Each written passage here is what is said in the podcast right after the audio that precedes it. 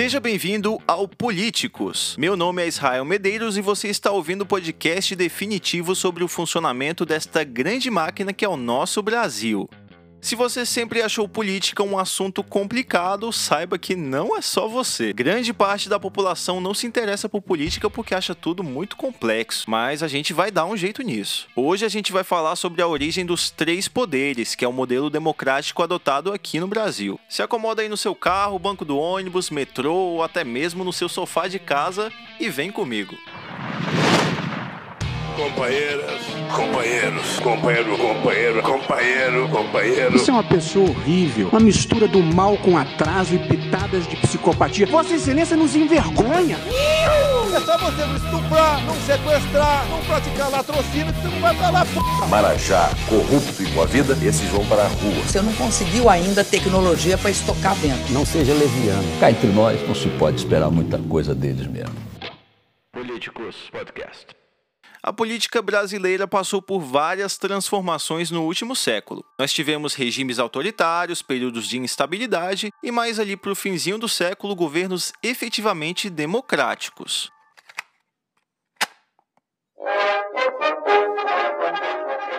A primeira Constituição da República foi elaborada lá em 1824. Depois dela, outras seis foram promulgadas. Depois disso, tivemos dois períodos de ditadura militar. Um na era Vargas, em 1930, e outro que começou em 1964 e foi até 1985. Nesse período, chamados atos institucionais deram aos militares amplos poderes. O mais radical deles foi o ato institucional número 5, conhecido como AI-5 ele suspendia os direitos políticos dos cidadãos e permitia o fechamento do Congresso. E aquelas pessoas que, porventura, se sentissem prejudicadas pelo ato não poderiam reclamar na justiça.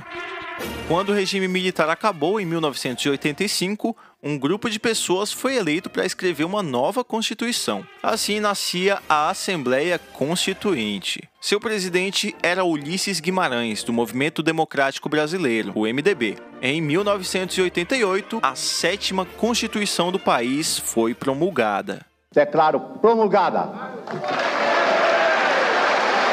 o documento da liberdade, da dignidade, da democracia da justiça social do Brasil. Que Deus nos ajude que isto se cumpra. Essa é a Constituição que nós utilizamos até hoje e é conhecida como Constituição Cidadã. Ela tem esse nome porque foi assim que Ulisses Guimarães a chamou. Na promulgação da Constituição, o Congresso Nacional decidiu que, no ano de 1993, seria realizado um plebiscito para decidir o regime e a forma de governo do país. O plebiscito ocorreu em 21 de abril e trazia monarquia, república parlamentarista e presidencialismo como opções. Quando o ano de 1993 chegou, chegou, existia até propagandas na TV para convencer a população a votar a favor de um desses regimes. Afinal, entre os 25 países mais ricos e democráticos do mundo, 18 fazem parte desse clube. Que clube é esse? O Clube das Monarquias. E você, quer ou não quer entrar de sócio? Do total de votantes, a maioria, 66,26%, escolheu presidencialismo, que vigora até hoje. O artigo 2 da Constituição estabeleceu os três poderes: executivo, legislativo e judiciário. Eles são independentes e harmônicos entre si. A teoria atual dos três poderes, que foi adotada nesse período de redemocratização, vem desde a Grécia Antiga. E para falar um pouco sobre isso, nós temos hoje um convidado super especial. O nome dele é Cláudio Couto e ele é professor adjunto da Fundação Getúlio Vargas e coordenador do mestrado profissional em Gestão e Políticas Públicas. Professor, o senhor pode nos contar de onde veio essa teoria? Bem, a teoria dos três poderes, a gente pode dizer que ela é uma teoria que tem origem no pensamento político liberal. Né? A gente já tem uma pré-formulação dela num filósofo inglês do século XVII, que é o John Locke. Depois, um filósofo francês, Montesquieu, vai desenvolver também essa teoria. Ele é até quem se torna mais conhecido por falar na teoria da tripartição dos poderes. E freios e contrapesos significam o quê? Que os poderes não são apenas distintos, desse ponto de vista separados um do outro: executivo, legislativo, judiciário judiciário, mas que além de serem separados e terem as suas funções específicas, eles também se controlam mutuamente. E para se controlar, essa separação, ela não pode ser absoluta, ela tem que ser relativa, ou seja, esses poderes eles têm que de alguma maneira se sobrepor num, num certo grau para poderem justamente se limitar uns aos outros. Então, só para dar um exemplo, é, é assim que a gente vai ter o poder executivo, por exemplo, podendo vetar uma lei que vem do legislativo, ou o legislativo podendo fazer um impeachment de um presidente, ou o judiciário podendo declarar inconstitucional uma lei aprovada pelo legislativo, e assim vai. Então, é, os checks and balances, ou freios e contrapesos, eles complementam a ideia de separação de poderes a partir daí. E todas as democracias no mundo, ou mesmo os regimes pré-democráticos, politicamente liberais, que já surgem no século XIX, começo do século XX, e depois aí sim, o que a gente chama hoje de democracias, adotaram esse modelo, porque sem ele é muito difícil controlar o poder, é muito difícil dividir as tarefas que os agentes públicos têm. E aí, consequentemente, fica difícil você falar que há uma democracia propriamente. O Brasil, sendo uma democracia, sendo também um Estado de direito, copiou esse modelo, importou esse modelo, aprendeu com ele, observou a experiência de outros países, e todos os países fazem isso, né? Uns imitam e copiam os outros, ou aprendem com os outros, e aí a gente passou a adotar essa mesma teoria aqui. Eu diria, ela é a teoria que vale em qualquer democracia no mundo. Em seu livro O Espírito das Leis, de 1748, Montesquieu fala que tudo estaria perdido se o mesmo homem, ou o mesmo corpo dos principais, ou dos nobres, ou do povo, exercesse os três poderes: o de fazer as leis, o de executar as resoluções públicas e o de julgar os crimes. Professor, então quer dizer que para uma democracia plena é necessário ter essa limitação de poderes? É fundamental, né? Sem limitação de poderes, o que a gente tem é o quê? Absolutismo. Né? O absolutismo é o que é o, o que resulta da, da, ausência de uma separação de poderes e dos freios e contrapesos. É por isso que ela é necessária. Né? O, a teoria liberal, né, que vai dar origem à questão da separação de poderes e dos freios e contrapesos, ela justamente se contrapunha ao absolutismo. Né? Ela surge nesse contexto, né? e não é à toa, porque a, a, maneira de limitar o poder era essa. E além disso, é, o que a gente pode dizer é a democracia contemporânea é herdeira do liberalismo liberalismo político. Mais do que ela é uma continuação lógica. Quando você tem o voto universal, você transforma o liberalismo político em democracia. E aí, consequentemente, a separação de poderes tem que estar incorporada nesse outro regime. Ela não tem como não estar incorporada e a gente continuar a chamar isso de democracia. Não é à toa que alguns gostam de chamar regimes neo-autoritários de democracias iliberais, que na prática não são democracias, né? São regimes autoritários camuflados de democracia porque tem algum tipo de processo eleitoral, mas que não permitem o controle do poder, a separação separação de poderes. Mas esse modelo que temos no Brasil não é adotado em todo mundo, certo? Ah, nós temos regimes não democráticos também. Que outras formas de governo existem, professor?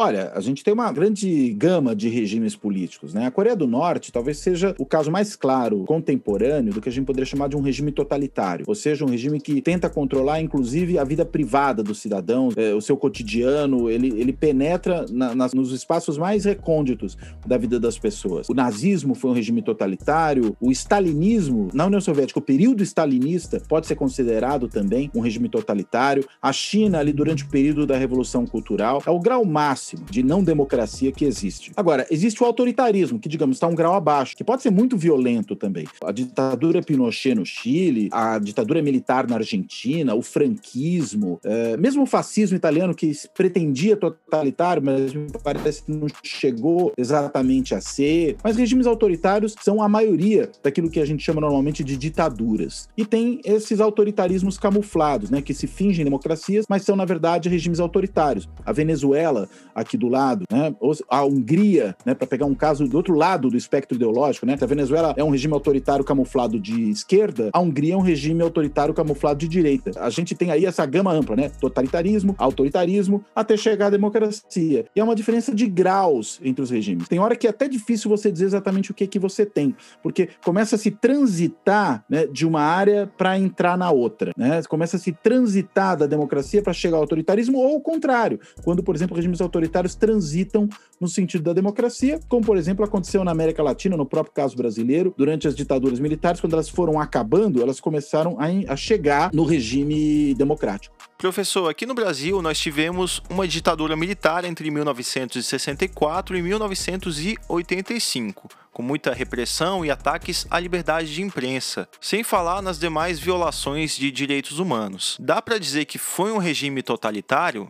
Não, a gente não teve um totalitarismo no Brasil. A gente teve um regime autoritário, uma ditadura, né, se quiser usar uma expressão mais corrente, mas que nunca foi alguma coisa que pudesse ser chamada de regime totalitário. Não, não faz sentido falar disso por caso brasileiro. Às vezes se usa até essa expressão, mas é um erro. É um erro conceitual chamar a ditadura militar brasileira de um regime totalitário. É, e até comparada a outros regimes autoritários da América Latina no mesmo período, a ditadura militar brasileira nem foi a mais feroz, né? Se a gente comparar com a Argentina, né, durante o período da chamada Guerra Suja, o, o, a ditadura Pinochet no Chile, né, foram todos regimes autoritários muito mais ferozes do que a ditadura militar brasileira. O que não torna a ditadura militar brasileira, vamos com calma aí, uma ditabranda, como alguns às vezes gostam de chamá-la. É uma ditadura, é um regime autoritário. Agora, há graus, inevitavelmente, entre eles. Eles não, não têm o mesmo grau de controle das pessoas, da violência, enfim, tudo isso combina, né? Eh, de uma forma, se combina, melhor dizendo, de uma forma diferente, o que vai fazer com que a gente possa falar em diferentes tipos de regime quando se trata, enfim, de cada um olhando de perto, né? Tentando entender as suas características internas. Falando agora sobre as funções dos três poderes. Nós sabemos que essa divisão começou há muito tempo, mas o que exatamente cada poder faz?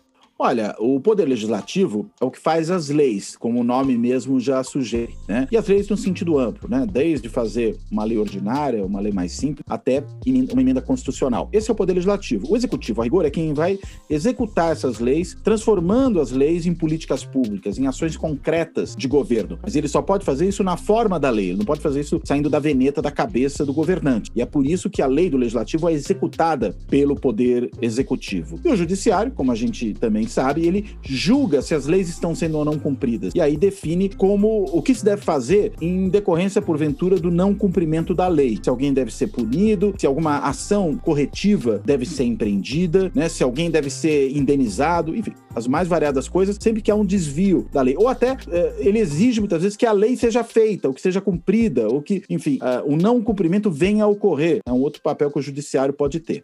Em todas essas situações, um poder dá seguimento ao que o outro faz. Então, quando o executivo executivo executa o legislativo, ele transforma aquela lei em algo que tem consequência. Agora, quando o executivo veta uma lei que vem do legislativo, ele está, na realidade, exercendo o seu freio contrapeso. É aí que ele penetra, em alguma medida, na esfera de atuação do poder legislativo. Quando o poder legislativo convoca um ministro, por exemplo, do executivo para depor no, no Congresso, ele está controlando o poder executivo e aí, consequentemente, ele está adentrando a esfera do poder executivo. Quando o judiciário declara inconstitucional uma lei, ele está adentrando a esfera do legislativo. Ou quando o judiciário ordena que o executivo ele faça uma determinada coisa, por exemplo, implemente uma política pública que ele não está implementando, assegure um direito, tome uma medida administrativa qualquer, eles também está exercendo controle sobre o executivo. Então, são essas ações que fazem com que um poder penetre na esfera de atribuições do outro, mas sempre com um grau limitado, muito mais no sentido de evitar o abuso, né, ou de evitar a omissão, é sempre nessa hora que a gente tem os freios e contrapesos atuando em conjunto com a separação de poderes. Vejam que são dois âmbitos complementares. Uma coisa são os poderes estarem separados, outra coisa são os poderes se autolimitarem, ou melhor dizendo, se limitarem uns aos outros, né? limitarem-se entre si. No caso do Poder Executivo, a principal figura é o presidente da República. Na ausência dele do vice-presidente, pode assumir a presidência o presidente do Senado, da Câmara ou mesmo do STF. Professor, isso não configura um problema? Afinal, o chefe de um poder está presidindo outro. Teria um problema se fosse uma situação permanente, né? Mas a gente está falando justamente de uma solução temporária para uma falta, né? Se você não tem o presidente, não tem o vice, é, você precisa ter alguém que exerça essa atribuição durante um certo tempo. E é nessas circunstâncias, e só nessas circunstâncias, que representantes de outros poderes vão exercer a função do executivo, como um substituto e geralmente um substituto temporário até que você possa solucionar o problema, né? Você, por exemplo, tem uma eleição indireta dentro do Congresso para escolher um novo presidente se, por exemplo, não tem presidente e vice. Né? Pode até ser um congressista, mas a partir do momento que ele é eleito indiretamente, ele se torna um presidente. Ele não é mais um congressista, não é mais um membro do legislativo, passa a ser um membro do executivo. E o mesmo vale se a gente tiver, porventura, a assunção desse cargo por membros do judiciário. É sempre uma solução temporária para evitar um, um desgoverno, né? para evitar que você não tenha ninguém tocando as questões de ordem pública na hora que você não tem os titulares mais podendo exercer aquela atribuição. Desde meados de 2019, nós vemos certa instabilidade entre os poderes. O poder executivo inflama seus apoiadores contra o judiciário, ataca o Congresso, a troca de farpas. Como o senhor vê essa questão da harmonia entre os poderes? Olha, é, eu não creio que exatamente não há harmonia na atuação do legislativo e do judiciário. Eu acho que quem está produzindo conflitos no país atualmente é o poder executivo, né? Com o presidente achando que não só os outros poderes, mas também o, o, o, os governos estaduais, os governos municipais, que também entram nessa lógica de separação de poderes, de freios e contrapesos, né? Me parece que quando o presidente acha que todos esses devem lhe obedecer, ele não percebeu que a harmonia significa também limite. Né? Eu não posso fazer certas coisas, eu tenho que respeitar o espaço do outro, a esfera de competências ou de funções do outro. Essa é a questão. Né? E o Poder Executivo hoje tem perturbado isso. Então, quando o Executivo faz essas coisas, vem o Legislativo, vem o Judiciário e corrigem, eles estão fazendo certo, eles estão restaurando a harmonia no Brasil. Legal, professor. Acho que os ouvintes entenderam muito bem o funcionamento dos três poderes. É muito importante saber como funciona essa teoria e a parte prática também. Agora, o senhor tem um canal no YouTube sobre política, certo? Qual é a ideia por trás dele? Vamos divulgar para quem está ouvindo? Olha, é, obrigado pela menção aí. O, o canal do YouTube se chama Fora da Política Não Há Salvação, né? E é a, a versão do, do, YouTube tem um podcast que é o mesmo conteúdo, só que no formato de áudio, né? E ele tem esse nome, Fora da Política Não Há Salvação, porque a ideia é negar a política, fazer um discurso antipolítica, achar que a política é ruim, que a gente deve se virar sem ela, que aquele que se diz não político é melhor do que o que se diz político, tudo isso é um erro. É preciso lidar com a política, é preciso trabalhar com ela para resolver os problemas que a sociedade efetivamente efetivamente tem que resolver. E é daí que vem o nome do canal. E esse foi o professor Cláudio Couto, da FGV, coordenador do mestrado profissional em Gestão e Políticas Públicas. Muito obrigado pela sua participação, professor. Pessoal, vale a pena dar uma conferida no canal Fora da Política Não Há Salvação. O link vai estar na descrição desse episódio, mas você pode encontrar pesquisando pelo nome do canal no YouTube. Se você quer continuar aprendendo mais sobre o funcionamento do nosso país na parte política, fique ligado nos próximos episódios do Políticos Podcast. Nós teremos entrevista com deputado, jornalista e vários outros convidados de primeira linha aqui no nosso podcast. Um abraço e até o próximo episódio. Tchau!